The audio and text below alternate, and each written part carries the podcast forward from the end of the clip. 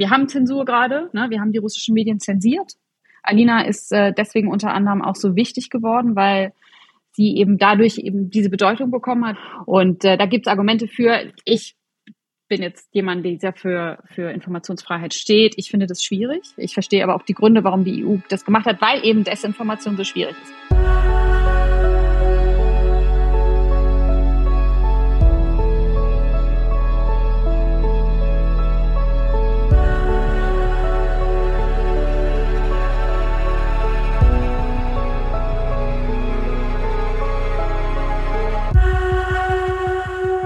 Liebe Hörerinnen, liebe Hörer, bevor ich mit meinem heutigen Gast Anna Loll, so spricht man es glaube ich aus, ne?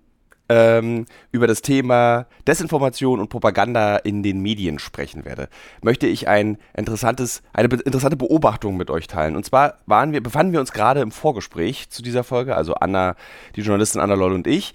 Und da sagte sie gleich so einen Satz, ähm, ich bin bei Zahlen und Fakten manchmal so ein bisschen horrific und fand es sehr besonders, weil wenn ich mit Männern spreche, es ist oft so, dass es einfach nie eine Einordnung und eine, sozusagen eine vorsichtige Einschätzung zu der eigenen Arbeit gibt. Und immer wenn ich mit Frauen rede, und das finde ich so cool, es ist wirklich, ich muss leider das Wort immer verwenden. Das ist wirklich immer so. Das ist keine Pauschalisierung. Es ist dann so, ja, aber da muss ich noch mal ein bisschen darauf achten, da will ich auf die Fakten sagen. Dazu möchte ich nichts sagen, weil ich da möglicherweise nicht Bescheid weiß. Und ich finde dieses ich, ich finde, es gibt mir immer ein besseres Gefühl, mit bestimmten, über bestimmte Themen mit Frauen zu sprechen, weil ich weiß, dass sie da sorgfältiger sind und nicht in dieser männlichen Übertreibung äh, vergehen. Das wollte ich jetzt nur einfach mal ganz kurz teilen, bevor wir anfangen.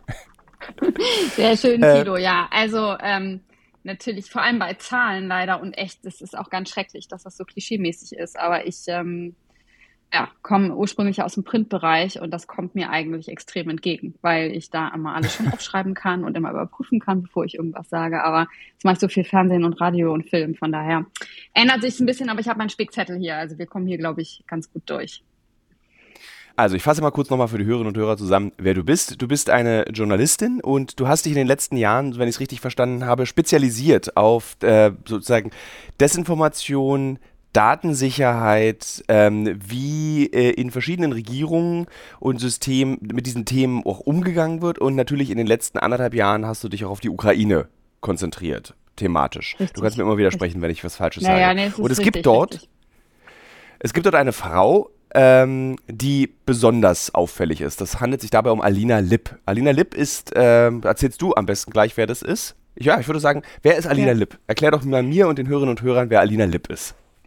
Ja, Lina Lipp ist eine junge Deutsche, die ähm, jetzt bald 30 Jahre wird. Die ist 93 in Hamburg geboren, ist bei Bremen aufgewachsen und ähm, hat einen russischen Vater, der in St. Petersburg geboren ist. Er hat ihre Mutter, äh, Petra Baas heißt die, kennengelernt auf einer internationalen Friedenssegelfahrt auf der Ostsee, ein Jahr bevor Alina geboren wurde. Und die Familie ist dann nach Achim gezogen. Und Alina ist mh, mm, in so einem so wie schreibt sie das selber, ziemlich behüteten Umfeld aufgewachsen und hat relativ lange irgendwie einen relativ normalen Lebensweg gehabt oder so sieht, es zumindest aus. Und heute ist sie aber die Frau, die russische Propaganda nach Deutschland bringt. Also wie so eine Schlüsselstelle für pro-russische Desinformation. Und das macht sie vor allem über ihren Telegram-Kanal Neues aus Russland. Und das wird dann noch unterstützt von anderen Kanälen. Sie hat auch noch ein paar andere YouTube-Kanäle,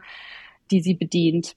Aber das ist im Prinzip ihre Arbeit. Und das ist eine, insofern wirklich eine sehr herausgehobene Rolle, weil hier immer mehr Leute auch das sehen. Das hat äh, zum Teil sechs, also die Posts haben zum Teil sechsstellige äh, Zahlen, Klickzahlen und werden auch über andere Kanäle weiter verbreitet.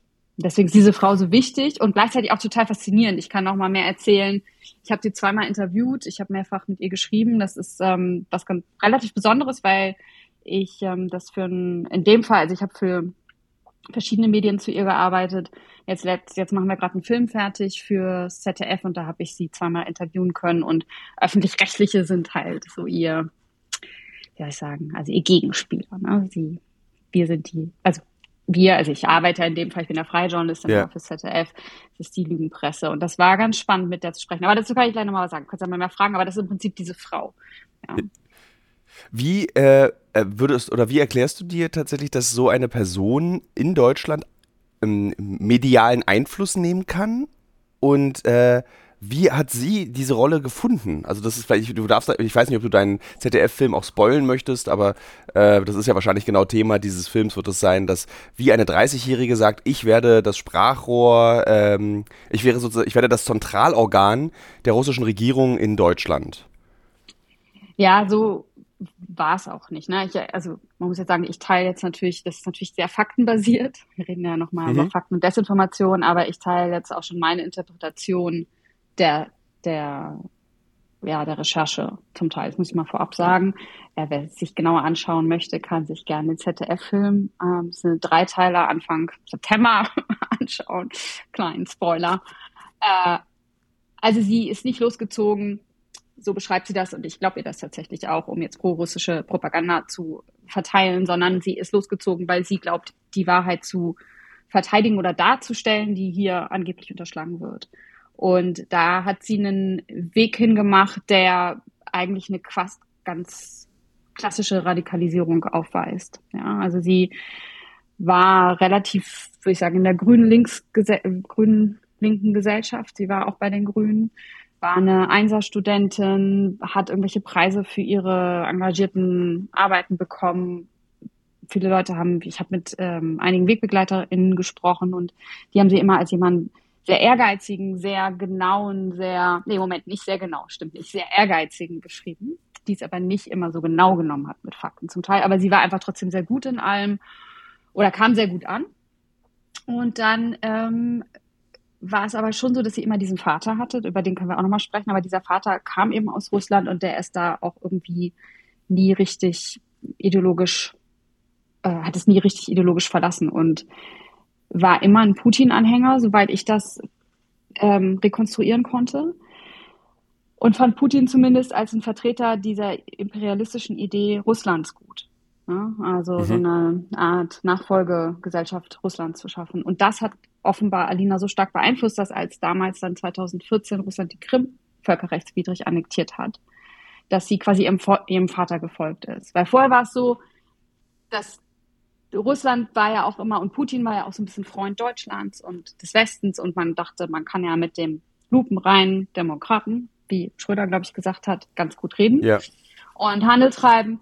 Und als dann der, der Konflikt in der Ukraine losging, also als Russland da einmarschiert ist und die Krim annektiert hat, da brach quasi dieses, diese Illusion auseinander und damit auch Alina Lips Welt. Und das war der Moment, wo sie sich quasi quasi entscheiden musste für die Weltsicht ihres Vaters oder für die Weltsicht ihrer grünen, sage ich mal, Freunde ne, oder ihre Uni-Freunde. Und da war der Sprung und da hat sie quasi, hat sich das aufgetan und da ist sie dann in eine, ja, da hat sie sich dann radikalisiert. Ja. Weißt du, was ich gerade krass finde und realisiere, während du das erzählst, während du ihre Geschichte erzählst, dass in den letzten Jahren sehr viel Weltgeschehen auch wieder auf ganz persönlichen Entscheidungen basiert. Also man mutmaßtet ja zum Beispiel, dass Putin bestimmte Entscheidungen getroffen hat, weil er durch die ähm, Corona-Pandemie so isoliert war und so sich selber radikalisiert hat in seinen eigenen Ansichten, weil eben diese, diese Pandemie ihn gezwungen hat, sich zurückzuziehen, weil er paranoid wurde. Das sind Geschichten, die erzählt werden. Das ist auch nicht faktenbasiert. Ähm, aber offensichtlich auch bei dieser Frau, die jetzt so viele Menschen erreicht mit, so, mit, mit, mit Falschinformationen, dass es so ganz persönliche und kleine Dinge sind, die im Leben dieser Frau geschehen sind, die dazu führen, dass so viele Menschen beeinflusst werden. Ich finde das immer so irre, dass es gar nicht so große Weltereignisse sein müssen, sondern einfach wirklich so, mein Vater hat gesagt. Ja, ich meine, ich bin jetzt keine Psychologin, aber es geht ja bestimmt auch so, zum Beispiel mit deinen Recherchen über Rechts, so, wenn man sich das anguckt, im Prinzip geht es ja immer um Zugehörigkeit, um eine Anerkennung. Mhm. Ja. Und ähm, da lavieren wir uns alle, glaube ich, rum und entlang. Ja. Und, ähm, und umso weniger gefestigt du bist, umso stärker anfällig wirst du halt für Zugehörigkeitsproblematiken, würde ich mal so sagen. Und das, ja, sehe ich zumindest bei ihr so. Bei ihr ist es natürlich, also am Anfang kann ich auch mal sagen, das find, fand ich total spannend, weil die Ausgangsfrage war so, oh, das ist doch so eine Frau, die so angekommen war bei uns, was ist denn mit der passiert? Aber wenn man da ein bisschen reinschaut, denkt man, na ja, wenn man einen Vater hat, der eigentlich die der Sowjetunion immer noch nachtrauert und dann russisches Fernsehen guckt, und da kommen wir jetzt gleich zum Thema Desinformation und Propaganda, mhm. und dem glaubt und seiner Tochter das ständig zeigt, dann hat die Tochter, das sage ich jetzt als Nicht-Psychologin, muss ich sagen, ne? also hier Disclaimer. ähm, aber das ist zumindest mein Eindruck. Dann weiß ich nicht, wie einfach das ist, dass man als Tochter. Also es gibt sicherlich Leute, die sagen, ey Papa, du hast wohl einen an der Waffe, lies doch mal nach, ja. Ne? Aber ich glaube, das ist gar nicht so, was du. Ja, Töchter, äh, Entschuldigung, dass ich unterbreche. Ich glaube. Ja, mach mal, ja. Äh, das ist, das ist, ich glaube, das gibt es gerade sehr viel. Also ich meine, wir erinnern uns noch alle an die Eltern, die plötzlich auf den querdenkenden Demos waren. Das ist ja ein ähnliches Phänomen, wenn du dann plötzlich deine Eltern nicht mehr erkennst und dann, wie viel Kraft es auch Kindern kostet, ihren Eltern zu widersprechen. Also es ist ja eine enorme Schwierigkeit, seinen eigenen Eltern zu sagen, ihr habt Unrecht oder das, was ihr redet, ist dummes Zeug. Da wird ja eher geschwiegen oder eben am Weihnachtstisch dem zugestimmt, damit man keine Konflikte aussteht. Also so, so ich glaube, verstehen kann man ihr Handeln, äh, dass sie dann so diesen Einfluss so genießt, das macht es so unheimlich, glaube ich, in der Stelle. Naja, und genau, ich will, ganz wichtig auch, ich will sie damit überhaupt nicht äh, entschuldigen. Ne? Das muss ich jetzt auch mal ganz deutlich sagen ja. dazu. Ne? Also es ist so, wir können gleich nochmal über die Folgen oder über was sie da macht reden. Also das ist mir auch total wichtig, das klarzustellen. Ne? Diese Frau verteidigt einen Angriffskrieg, bei dem Tausende von Menschen umgebracht werden, gefoltert werden, vertrieben werden. Also es ist ähm, wirklich ganz, ganz gruselig und dafür, ja, äh, möchte ich das auf keinen Fall, äh, dass da der Eindruck entsteht, dass ich ähm, ihr Handel für irg irgendwie für gut halte. Aber ich finde es trotzdem total spannend, dahin zu schauen, weil ich glaube, und das, ähm, weiß nicht, wie du das siehst durch deine Recherchen, aber das ist immer wieder so, dass ich das denke, wenn ich mich mit radikalisierten Leuten beschäftige. Wenn wir nicht, wenn wir das Privileg haben, nicht uns in so einer Situation zu befinden selber, ne, das weil wir irgendwie die Medienkompetenz haben oder weil wir einfach viel, wie soll ich sagen, normaler oder privilegierter aufwachsen ne? und nicht so stark durch radikalisierte Inhalte zum Beispiel beeinflusst werden, dann ist es immer ganz leicht, solche Leuten einfach zu, zu, sagen, okay, ihr seid halt irre, ihr habt wahrscheinlich ein psychologisches Problem und deswegen seid ihr jetzt an der Stelle, an der ihr seid. Aber so einfach ist das nicht und das sieht man halt auch bei dieser Frau, dass ähm, der Weg nicht, die ist eben nicht losgezogen, hat gesagt, so, ich werde jetzt hier Putins Instagram-Star oder in, gar nicht so ein Telegram-Influencer, in dem Fall Insta hat sie zwar mhm. auch gemacht, aber ne? Sondern es ist quasi so eine wirklich, also das ist meine Interpretation, dass sie wirklich aus Überzeugung handelt. Und diese Überzeugung ist zum Teil oder zum ganz großen Teil auch durch, und das ist jetzt eine Strategie, durch strategische prorussische Propaganda gewachsen. Und das ist spannend, weil sie verteilt jetzt prorussische Propaganda, die unsere Demokratie zum Teil wirklich ähm, gefährdet oder kann sie zumindest, also ich würde sagen, das ist demokratiegefährdend, was sie macht hier. Äh, aber sie ist auch gleichzeitig Opfer. Ne? Also Opfer. Sie hat sich entschieden auch, das nicht an. Sie hatte andere Möglichkeiten. Und das ist so eine Doppelwirkung, die ich auch für uns als Reflexion oder für mich als Reflexion spannend finde.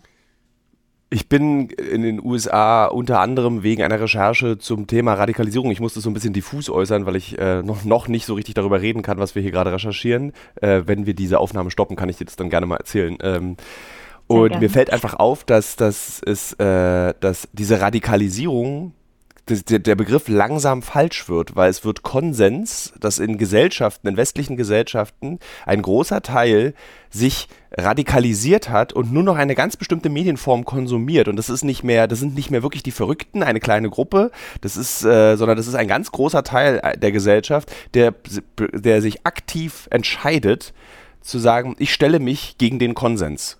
Und mir fällt auf, dass das nicht nur eben so, dass es keine Einzelfälle mehr sind, dass eben Alina nicht irgendeine Besonderheit in der deutschen Gesellschaft ist, sondern davon gibt es ganz viele. Und die gibt es in den USA, die gibt es in Frankreich, die gibt es bei uns, die gibt es in England. Und da an diesem Moment, in diesem Moment entsteht auch die Gefährdung unserer Demokratie, weil nämlich eben so etwas, und ich will, ich habe jetzt zum zweiten Mal benutze ich diesen ekelhaften äh, Viktor Klemperer Begriff, es ist zersetzend. Das ist halt ein Nazi-Wort, äh, was, was ich da an dieser Stelle verwende.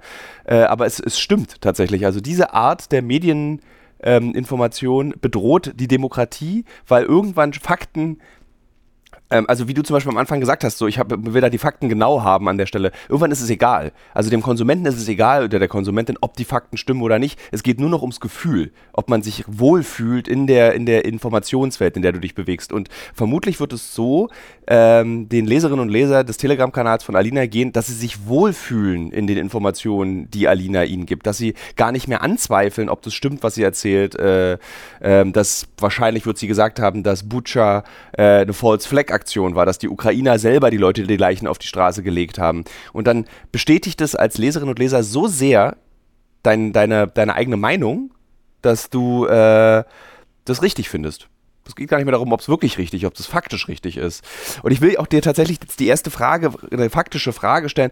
Wie hast du denn zum Beispiel reagiert, als jetzt der Spiegel in einer Recherche gemeinsam mit dem ZDF, ich glaube es war das ZDF, ähm, herausgefunden hat, dass äh, die Sprengung der, der Pipeline in der Ostsee möglicherweise doch von ukrainischer Seite stattgefunden hat. Weil das war ja zum Beispiel etwas, was dann zum Beispiel Alina gleich am Anfang wahrscheinlich in ihrem Telegram-Kanal behauptet haben wird. Die wird gesagt haben, das waren doch die Ukrainer, damit die Russen schuld sind. So. Wie reagiert man denn in so einer Situation, wenn du so eine Person so genau beobachtest? Und was hat Alina dazu gesagt? Genau, Alina hat schon immer gesagt, das waren natürlich nicht die Russen so, sondern ähm, ne, das ist ja Quatsch. Die hat da auch irgendwie einen Podcast zugemacht mit ihrem Kollegen Thomas Rüpper unter anderem und die haben das da analysiert. Und bei Alina Lipp und generell bei Desinformation ist es ja nicht so, dass man, äh, dass das alles immer nicht stimmt, sondern das Schwierige ist, dass sie halt was behauptet, was in ihr Weltbild passt. Ja? Und das kann, das kann mal zu 100 Prozent stimmen, das kann mal zu 90 Prozent stimmen, manchmal steht, stimmt da ein Aspekt von. Und das ist eben dieses perfide, dass man manchmal auf dem Kanal Sachen auch manchmal früher findet, weil sie relativ nah dran ist an Sachen, die vielleicht dann später bei uns dann bestätigt werden. Aber was halt bei ihr ist, sie recherchiert das nicht, sondern sie entweder sie repostet oder sie führt einseitige Recherchen durch. Und das ist quasi die Grundlage ihrer Information. Und davon kann natürlich auch mal was stimmen. Aber was man eben sieht zum Beispiel, dass der Spiegel dann ähm, mit den Kollegen vom öffentlich-rechtlichen da eine ja, monatelange oder wochenlange Recherche dafür gemacht hat. Ne? Und Alina postet das mal eben. Und das ist eben der große Unterschied. Sie bezeichnet sich zum Teil als Journalistin, aber das ist sie halt nicht. Sie, sie postet halt das, was ihr in ihr Weltbild passt. Und so würde ich, gehe ich auch damit um. Ne? Also man muss extrem vorsichtig sein, was man bei dieser Frau auf dem Kanal liest. Und eine Sache noch zu dem, was du vorhin gesagt hast, ist dieser, dieses Thema mit dem Wohlfühlfaktor. Das sehe ich auch. Ich habe auch mit Leuten gesprochen, ähm, die sie gut finden, äh, davon wollte so gut wie niemand vor die Kamera gehen. Wir sind ja, wie gesagt, dort die, bei für die Lügenpresse unterwegs, ne? Lügenpresse, in Anführungsstrichen. Äh. äh, oh, weil die sagen, es geht gar nicht nur um den Wohlfühlfaktor, sondern eben diese, ähm, diesen Punkt, dass sie sagen, es ist ja alles irgendwie nur noch Sichtweise. Es ist einfach, Alina stellt die andere Sichtweise dar. Sie stellt die russische Sichtweise dar. Und das verwäscht überhaupt diese Annahme, dass wir irgendwie eine Realität haben, die auf Fakten basiert. Ja. Und das ist, das ist genau, du hast vorhin den Begriff zersetzend genommen. Also das ist dieses, das ist das Problem. Also es geht auch darum, dass man sich selber gar nicht mehr so positionieren muss. Und dann, äh, ja, kann man das quasi als Information mitnehmen. Aber was dabei zum Beispiel bei Alina, also und anderen, auch bei Alina ist da eben so prominent, so gefährlich ist, dass es eben eine bestimmte Entschiedenheit aufweicht, zum Beispiel eine Entschiedenheit gegen diesen Angriffskrieg Stellung zu benutzen, äh, zu beziehen. Ne? Gegen, also die auch vielleicht dann zu sagen, naja, vielleicht ist es auch okay, wenn die Republikaner jetzt sagen, also jetzt die Ukraine zu unterstützen, ist gar nicht so in unserem Interesse. Ne? Also es ist jetzt hier nicht Michael National Interest, was der DeSantis gesagt hat. Und dass das aber, ja, wie gesagt, bedrohlich ist, das fällt dann immer so ein bisschen runter, indem wir sagen, na ja, kann man ja auch anders sehen, ne? Weil bestimmte Sachen kannst du einfach nicht anders sehen. Wenn irgendwie ein Autokrat demokratisches Land, überhaupt ein Land, ein anderes Land angreift. sorry, ich verrenne mich da jetzt vielleicht gerade ein bisschen beim Thema, aber das ähm, finde ich so schwierig. Und da ist, das heißt, Desinformation wirkt nicht nur auf dieser faktischen Ebene, sondern es wirkt, und das ist Problem, problematische, vor allem auf dieser, auf dieser Handlungsebene. Ist es, äh, wenn man Alina als äh, Propagandawerkzeug versteht, ist es dann okay, dass sie existiert. Weil ich meine, Propaganda, man muss es so brutal sagen, existiert nie nur von einer Seite. Es gibt, also das Wort Propaganda ist immer, hat so eine, hat ja äh, berechtigterweise auch so ein negatives Touch, aber es ist eben ein Werkzeug, was von Regierungen benutzt wird.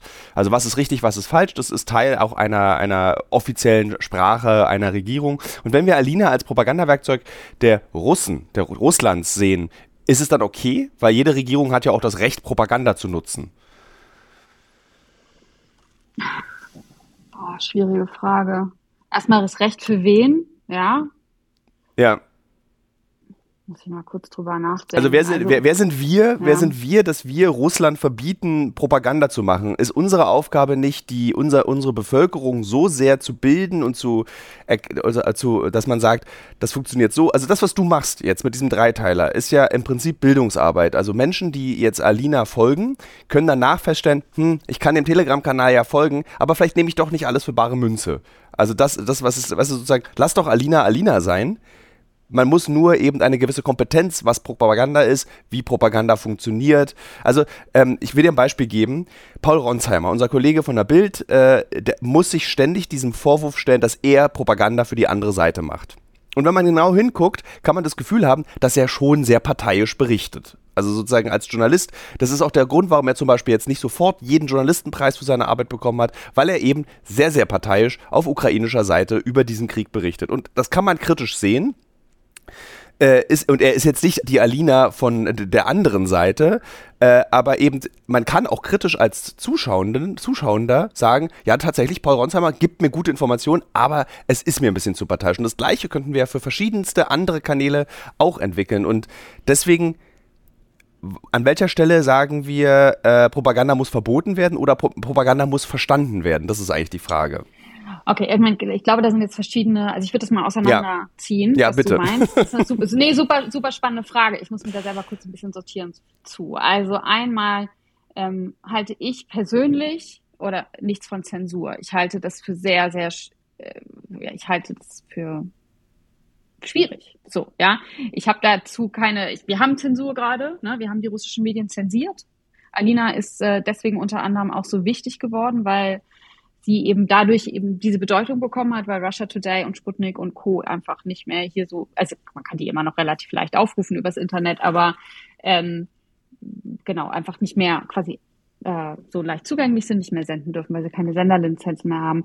Und äh, da gibt es Argumente für. Ich bin jetzt jemand, der sehr für, für Informationsfreiheit steht. Ich finde das schwierig. Ich verstehe aber auch die Gründe, warum die EU das gemacht hat, weil eben Desinformation so schwierig ist. Das ist das Erste, was mir dazu einfällt. Das heißt, die Sache sollte man jetzt Propaganda verbieten? Also erstens, glaube ich, geht das nicht. Zweitens, ähm, ja, denke ich, Bildungsarbeit ist besonders wichtig, das zu tun.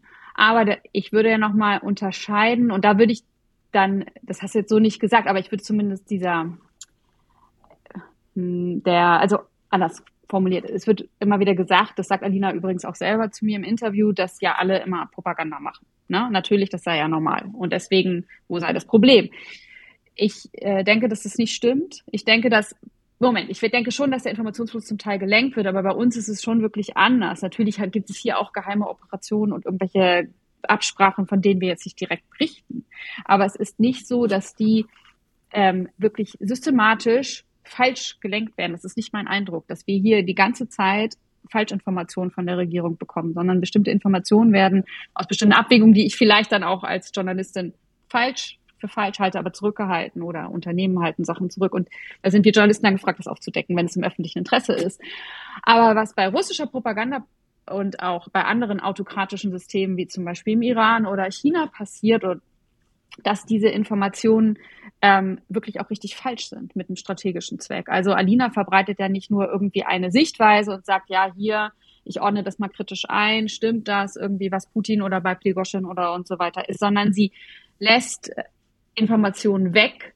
Sie zeigt manipulierte Bilder mit Photoshop. Ja. Sie interviewt hm. nur die eine Seite. Also es sind einfach wirklich Falschinformationen und das ist was anderes als Propaganda.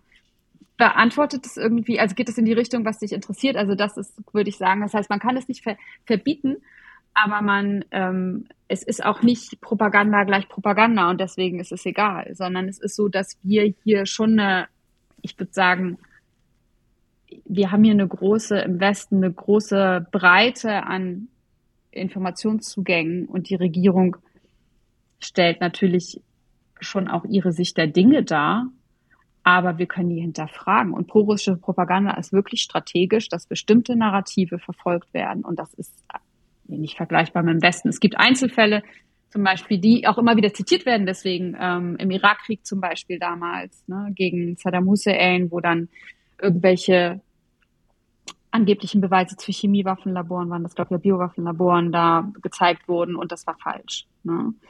äh, grundsätzlich ja das, das, das gesamte Konzept des Embedded Journalism wurde ja dann in dem Zusammenhang in Frage gestellt und wurde dann gesagt, ja okay, wenn die Journalisten mit den Soldaten mitgehen, ist das nicht dann auch schon Propaganda? Das war ja die große Diskussion, die es dann eben, ich glaube im Irakkrieg gab es das erste Mal diesen Embedded Journalism.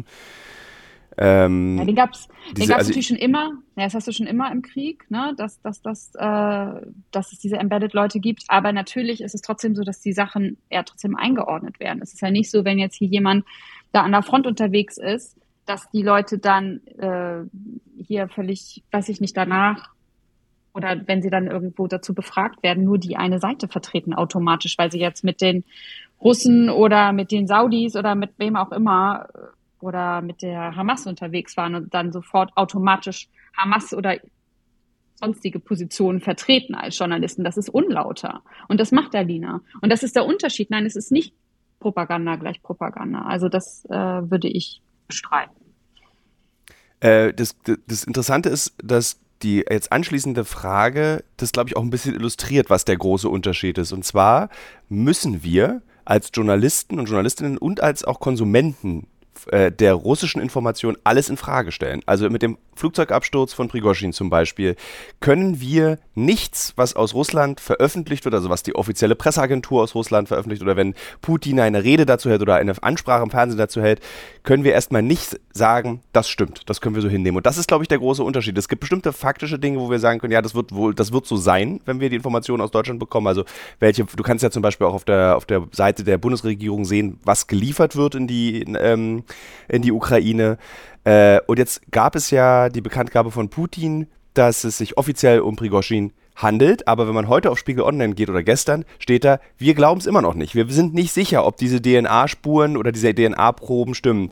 Woher kommt da dieser, das Zweifeln?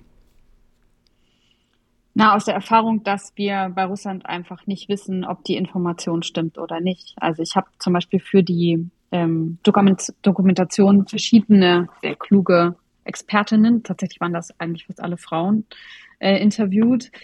Und die eine, die Sarah Pagung war das, glaube ich, von der Körperstiftung, die hat halt gesagt, dass für Russland äh, ist Information, da geht es nicht um Wahrheit, sondern es geht immer darum, welche strategische Position soll damit gestärkt werden mit dieser Information.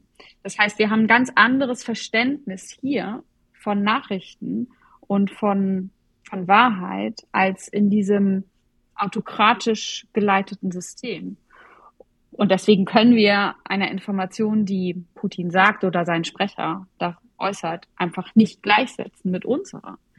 Auch schon alleine deswegen, weil wir hier hunderte von Journalisten und Redaktionen haben, die dann sagen, okay, wir überprüfen das mal, was hier der Regierungssprecher sagt. Da sind diese ganzen kritischen Journalisten entweder im Gefängnis oder im Ausland. Ja. Also das äh, kommt auch hinzu. Also hier, wenn hier wirklich eine, ja, genau, wenn hier eine Falschinformation geäußert wird, dann wird es, kommt es hier ans Licht. Und da kommt es so gut wie nicht ans Licht. Das heißt, wir müssen das eigentlich selber überprüfen, weil wir das nicht einfach glauben können. Was hat denn Alina zu Prigozhin erzählt? Also was konnte man in ihrem Kanal dazu lesen? Also wie war ihre Haltung zu diesem Tod? Mhm. Genau, also zu ihrem, also ihre Haltung zu dem Tod war, dass ich, oh, ich hatte das auch nochmal nachgeguckt. Also sie hat hier geschrieben, äh, Putin wird für vieles gehalten, aber nicht für blöd. Meine Meinung, das klingt überhaupt nicht nach Putins Handschrift. Vor den Augen aller Welt mit eigener Luftabwehr Prigozhin abschießen, niemals. Das klingt nach internen Verrätern, die gerne einen Bürgerkrieg in Russland sehen würden. Und das ist eine, ein Narrativ, das sie immer wieder hat. Sie war, äh, ich weiß nicht, ob du das weißt, das ist ähm, der, bei dem Wagner-Aufstand, da war sie zufälligerweise in Rostov am Don, ja. da war sie auf einer Hochzeit ja. und hat da tatsächlich über Prigozhin über 10.000 Follower auch an einem Tag gewonnen, weil sie zufälligerweise an dem Ort des Geschehens war, als eigentlich so eine der wenigen äh, westlichen ja, BerichterstatterInnen, also ich versuche es mal so neutral zu sagen, ne? Und da ist sie dann durch die Gegend gelaufen, erst im Hoch also in diesem Festkleid und so Blumenkleid und dann irgendwie ziemlich übermütet in der zerknitterten Bluse, ähm, sie die ganze Nacht da äh, hat gefilmt, hat, hat Leute interviewt und äh, da hat sie auch erst von einem Aufstand gesprochen und dann hat sie aber auch gesagt, ziemlich bald, ach ja, ich wollte euch nochmal sagen, es handelt sich überhaupt noch hier gar nicht um einen Aufstand, sondern es hat, handelt sich einfach nur darum, dass äh, es hier einen Streit gibt zwischen Prigozhin und dem Verteidigungsministerium. Und das ist ein Narrativ, das wir bei vielen prorussischen ähm, ja, Bloggern sehen, dass immer wieder gesagt wird, es gibt ja diesen tollen Anführer, das ist Putin, alle finden den toll und hier gibt es ja absolute Einigkeit, dass der immer alles richtig weiß. Und wenn sich jemand streitet, dann ist es nur die Ebene unterhalb. Und das sehen wir jetzt auch wieder beim Tod. Ne? Also hm. Putin, der wunderbare, ich weiß nicht, jetzt so schreibt sie das nicht, das unterstelle ich ihr jetzt, ja, aber der quasi der Held, ne, der hier die Menschen verteidigt in der Ukraine, das ist ja, also das sag jetzt nicht ich, sondern das sagt sie immer wieder, ähm, mit seiner Armee, mit diesem Krieg, der kann ja da nicht sowas verantworten. Das muss irgendjemand anderes sein. Das ist ihre Position dazu. Ich finde es ja immer sehr praktisch, wenn mein Leben korreliert mit den Werbepartnern und Partnerinnen, die ich habe. Zurzeit mache ich eine große Recherche zum Thema Marathon. Demzufolge muss ich natürlich auch wissen, wie man einen Marathon läuft und trainiere tatsächlich dafür. Nicht, weil ich Ü40 bin, sondern wirklich, weil ich als Journalist ein bisschen etwas über dieses Marathon-Business herausbekommen möchte. Und Teil dieses Marathon-Trainings ist ja nicht nur regelmäßiges Laufen und an den Gedanken im Kopf, die dabei entstehen, zu verzweifeln. Nee, Teil dieses Trainings ist auch Ernährung. Und wisst ihr was? Was richtig praktisch ist, ich glaube, ich könnte keinen Marathon laufen, wenn es nicht Podcasts gäbe. Und ein Podcast, den ich während des Laufens höre, um dieses alle zwei Tage zehn Kilometer Laufen für die Grundausdauer zu ertragen, ist der Powerbrains Podcast. Powerbrains, das Sporternährungsquiz, powered by Powerbar ist ein Podcast, in dem es um Ernährung geht, aber nicht langweilig, sondern da werden Fragen geklärt, wie ob Magnesium zum Beispiel gegen Muskelkrämpfe hilft. Zum Beispiel die Frage, wie wichtig sind Kohlenhydrate in der Sporternährung und ist es eigentlich für jede Sportart gleich? Also zum Beispiel wisst ihr ja als regelmäßige Hörer dieses Podcasts, ich bin ja auch passionierter Schwimmer und passionierte Schwimmer essen ja nach dem Schwimmen immer einen Döner. Ich kann euch schon mal sagen, da muss man jetzt keine Folge für hören, ist nicht so sinnvoll. Aber vorm Schwimmen ein Teller Nudeln ist sinnvoll. Warum? Das beantwortet eben der Power Brains Podcast. Können da zum Beispiel auch, eine Frage, die mich auch schon beschäftigt hat, können zu viele Proteine der Niere schaden? Und welcher Profi feiert seinen Sporterfolg mit Beefy und Bier von der Tankstelle? Alles Fragen, die für Sportler und Sportlerinnen wichtig sind. Das Gute an diesem Podcast ist, der ist nicht langweilig. Der ist eben äh, wissenschaftlich, aber auch gleichzeitig ein spannender Mix aus Quizshow zum Mitraten. Dazu gibt es Interviews, Anekdoten und sehr aufschlussreiche Wissensvermittlungen mit Host Dani Herzog. Bis zum 14.03. gab es folgende Gäste.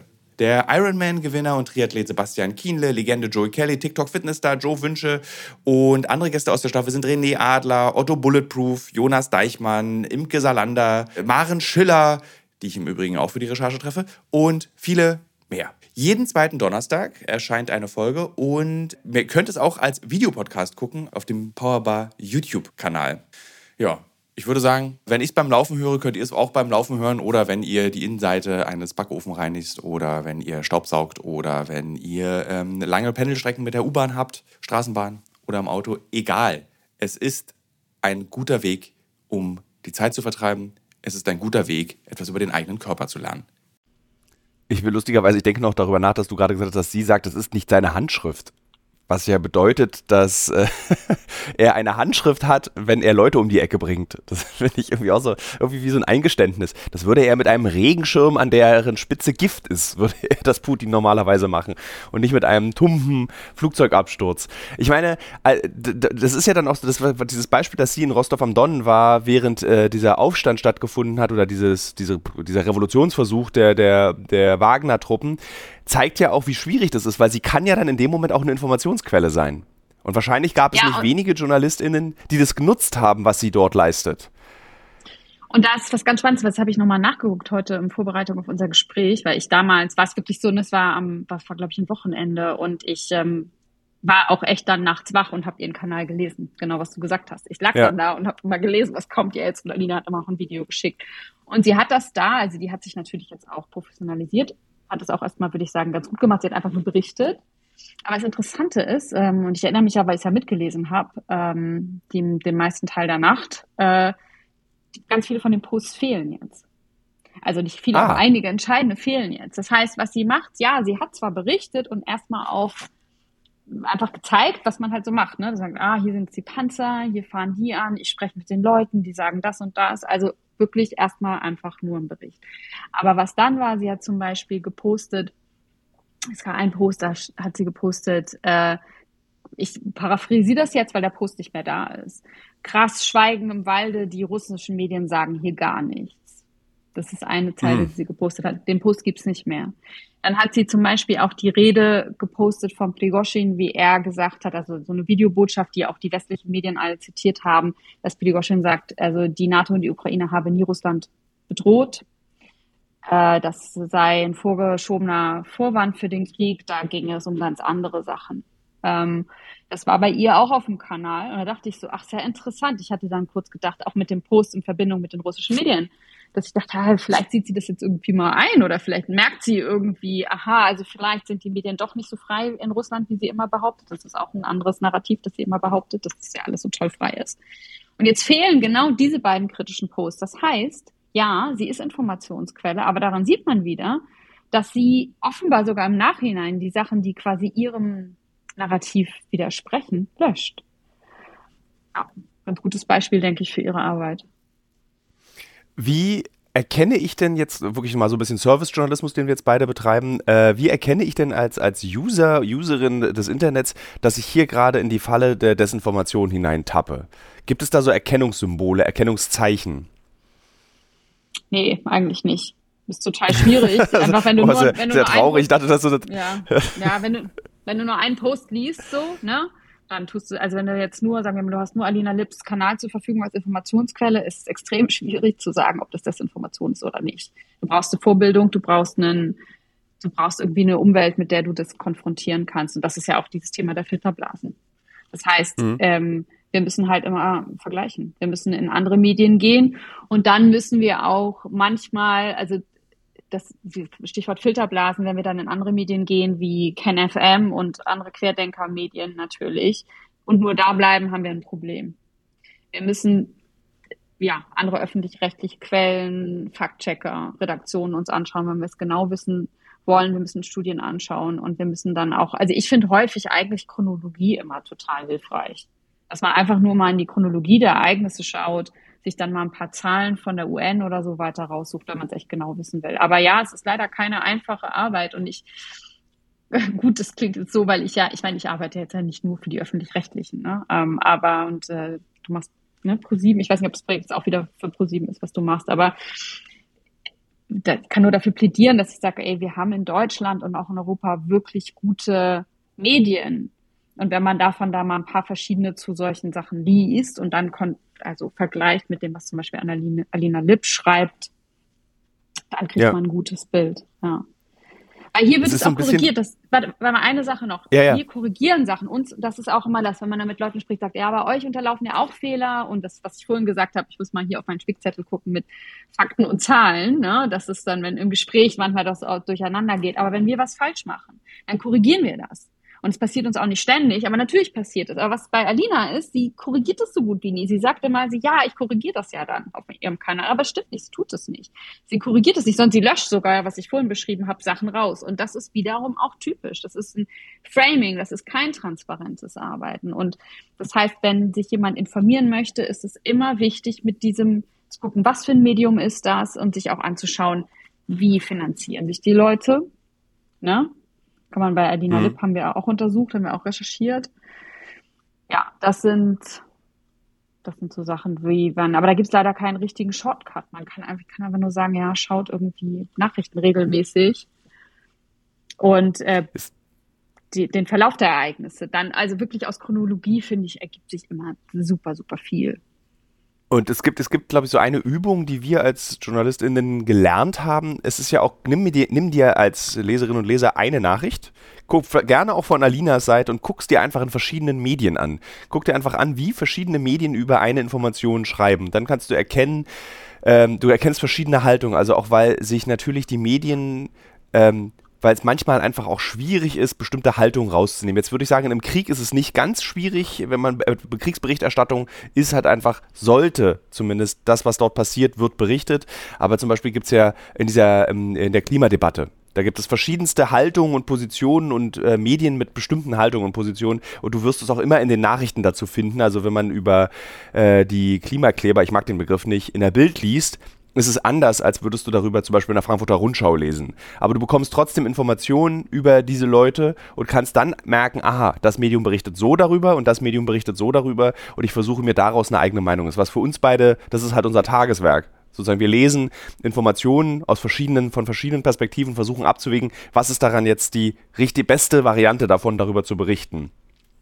Es wäre, es wäre schön, wenn, finde ich tatsächlich, wenn Medienkompetenz wirklich äh, in Schulen neben wie fülle ich einen Überweisungsträger aus und wozu sind Steuern also wenn das Thema auch oft in Schulen wird und nicht äh, Analysis 2 oder sowas. Das ist, ich würde mir wünschen, dass man tatsächlich da schon anfängt zu erklären, äh, ein Telegram-Kanal alleine reicht nicht, um Informationen über einen, einen globalen Konflikt zu erhalten. Also es ist einfach auch schon irre, dass Leute glauben, dass eine 30-jährige Frau, eine alleinige Frau mir erklären kann, was in diesem Krieg passiert. Also so allein das ist, muss, musste ich eigentlich schon zum Wundern bringen.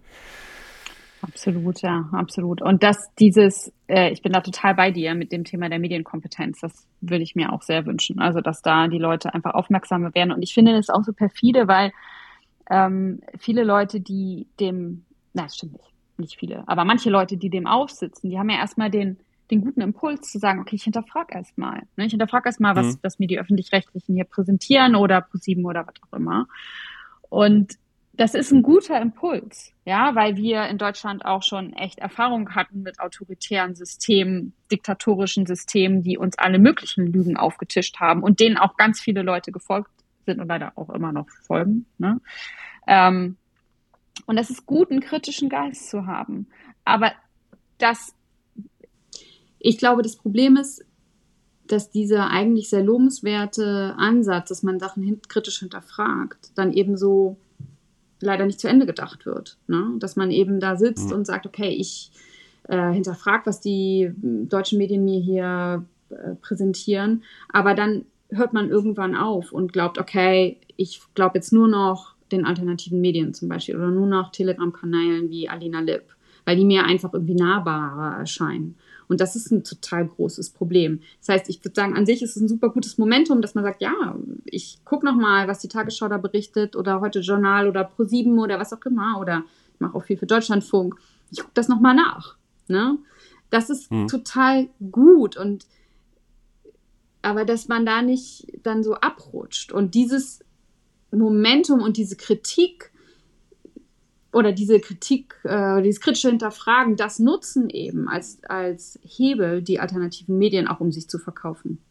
Und da ist so eine, so eine Verknüpfung, die, glaube ich, bei uns Deutschen offenbar total gut funktioniert, weil wir denken, okay, wir wollen ja nicht wieder Nazis werden. Wir wollen ja nicht wieder irgendwelchen ähm, Humbug aufsetzen, was uns irgendwie eine Regierung erzählt. Und ironischerweise die Leute, die das sagen, die folgen dann jetzt solchen Leuten wie Putin und sagen mir, nee, wir sprechen nur noch mit russischen und chinesischen Medien, wir geben keinen öffentlich-rechtlichen Medien mehr Interviews und denkst so, okay, aber weil sie sagen, ja, wir kennen das schon hier mit der DDR und wir waren ja hier schon im Unrechtsstaat und die Medien haben uns immer was falsch erzählt und heute ist das immer noch so und deswegen geben wir jetzt den anderen nur mehr, also was mir zum Beispiel in der Recherche passiert, und da steht man dann nur noch und denkt, okay, es gibt, glaube ich, kaum zensiertere Medien als die chinesischen zum Beispiel.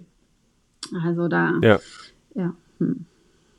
Äh, wir sind uns ja beide einig, dass, dass die das Propaganda äh, in das Repertoire äh, von, von Kriegswaffen eigentlich einzuordnen ist. Es ist eine ganz wirksame Methode, um Einfluss zu nehmen und um auch ähm, den Gegner zu schwächen.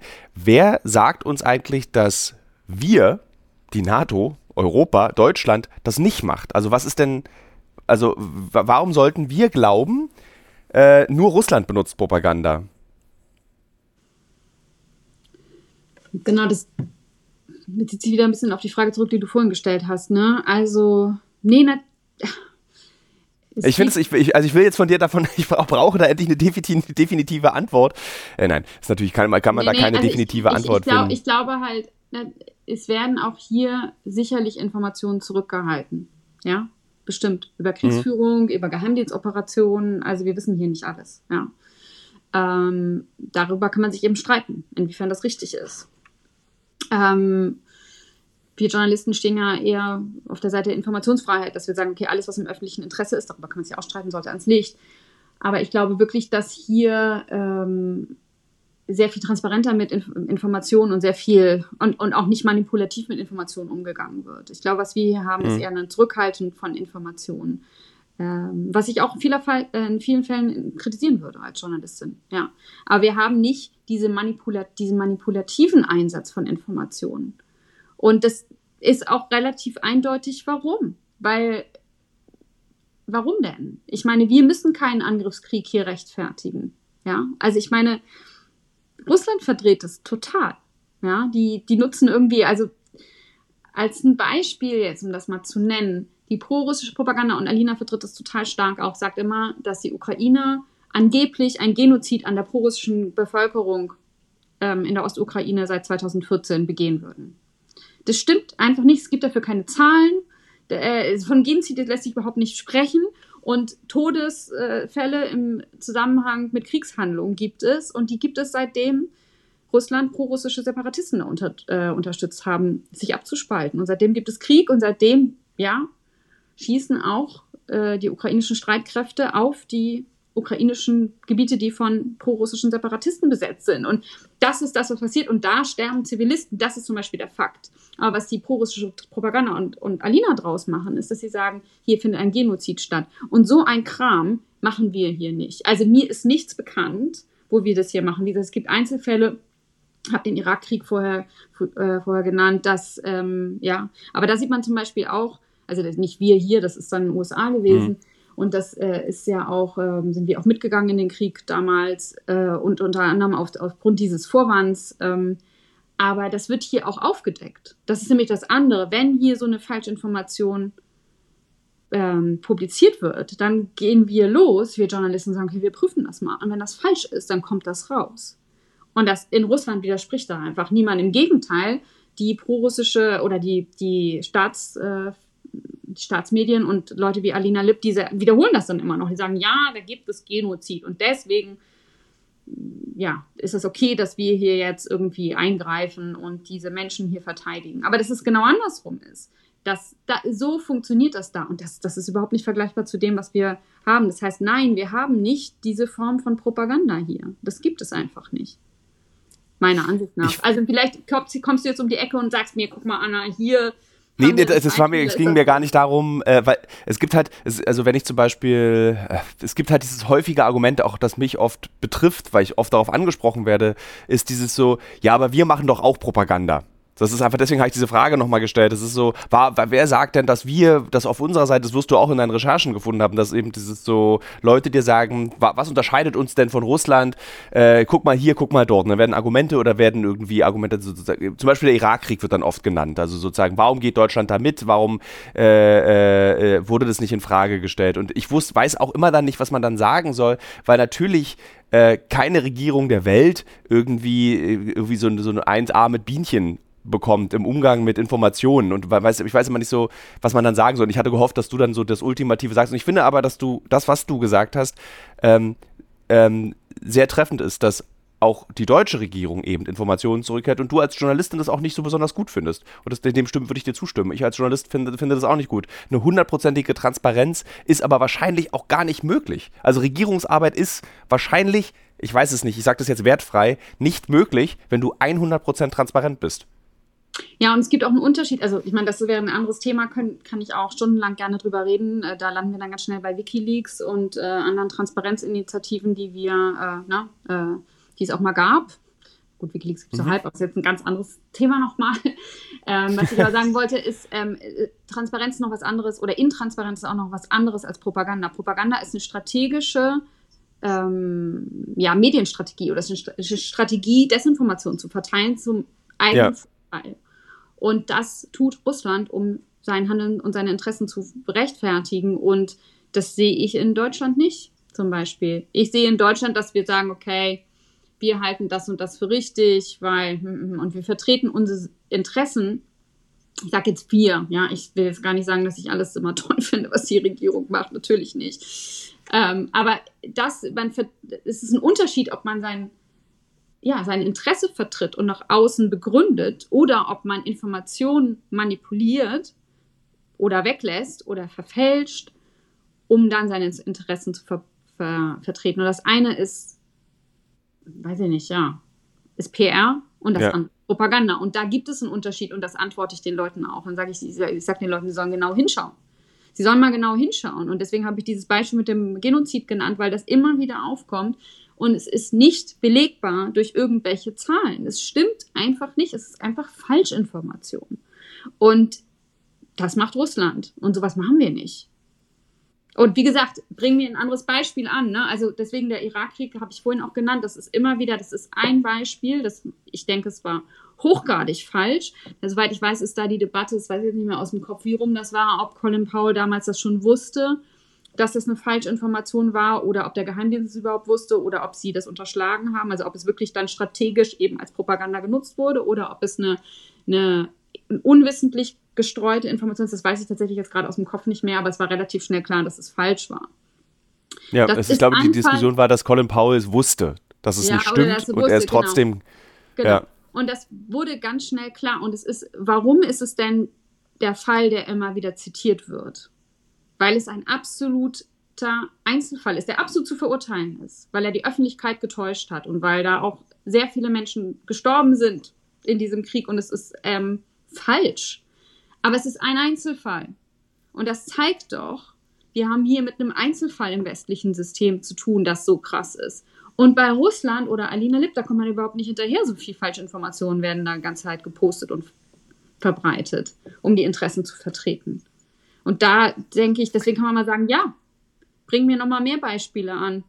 Da gibt es nämlich nicht so viele, die so krass sind. Und bei Russland kann man gleich mal eine ganze Reihe da irgendwie von, weiß ich nicht, von der Krim-Annexion bis jetzt eben zu dem Angriff oder was die NATO betrifft, Osterweiterung, alles Mögliche. Da gibt es so viele Sachen, die einfach nicht stimmen, die von russischer Seite zum, zur Verbreitung ihrer Interessen ver ja, verbreitet werden.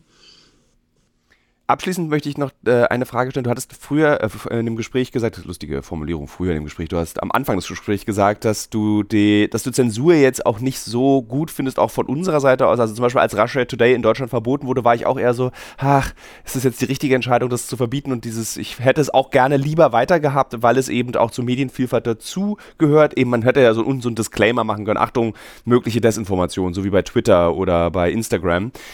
Ähm, jetzt will die EU oder die EU neuerdings sanktioniert Propaganda. Äh, wie schafft man es denn eigentlich, dass solche, also wie bewertest du diese Sanktion, dass diese Sanktionen nicht das, das, dazu führen, dass möglicherweise Alina Lipp gesperrt wird, aber eben auch Informationen aus Russland damit mit auch weggesperrt werden, weil wir zum Beispiel in der Situation Rostov am Don sehen konnten, da ist auch eine Möglichkeit, Informationen zu bekommen. Also, also erstens, ja. Ja, denke ich, dass dieses Ansinnen, ähm, russische Information oder Informationen aus Russland zu sperren, so gut wie unmöglich ist. Telegram ist ähm, schwer sperrbar. Man könnte natürlich diese App kriminalisieren, dass man die überhaupt nicht mehr haben darf. Ne? Ähm, aber man könnte sonst ins Darknet gehen, natürlich ist es irgendwie, oder mit dem VPN irgendwie Sachen versuchen zu machen. Also es ist sehr schwierig. Ähm, also ich glaube erstmal, dass es nicht machbar ist oder nicht gut machbar ist, vielleicht für die breitere Masse. Und ich ich meine, es ist eine wirklich schwierige Debatte. Ne? Ich bin da nicht, meine Tendenz ist aber trotzdem, dass ich denke, es ist besser, eine Informationsvielfalt zu haben und dann gleichzeitig aufzuklären. Ich glaube, das ist besser und ich glaube, dass wir unsere westlichen Werte untergraben, wenn wir, ja, wenn wir äh, so handeln wie Russland. Ja, und Sachen ja. sperren. Auf der anderen Seite verstehe ich schon auch, diese, diese Sorge oder den Grund, warum man das macht, weil ich ja auch sehe, was es bedeutet, weil das ist, dass die Information wirkt, also über unseren, über unsere Überzeugung dann auf unser Handeln aus. Und man kann es nicht direkt beweisen, aber es ist so zum Beispiel, dass Desinformation offenbar besonders ähm, geglaubt wird, russische Desinformation bei Leuten, die die AfD wählen. Und das heißt, da ist wieder dieses Phänomen der Filterblasen, das ist wiederum ganz gut untersucht, dass die Leute, die eben in diesen Filterblasen sind, und bestimmte Informationen bekommen, sich immer weiter in, diesen, in diese bestimmte Narrative äh, ja, bewegen, die glauben und dadurch auch immer weiter radikalisieren. Und wenn man sagt, okay, wir wollen halt nicht, dass unsere Gesellschaften sich weiter radikalisieren und versuchen deswegen das zu unterbinden, verstehe ich dieses Momentum, aber ich halte es, wie gesagt, trotzdem erstens für nicht machbar, um es zusammenzufassen und zweitens auch für tendenziell undemokratisch. Das ist meine Position dazu. Ja. Vielen Dank für dieses aufschlussreiche Gespräch. Danke dir, Thilo, für deine Arbeit.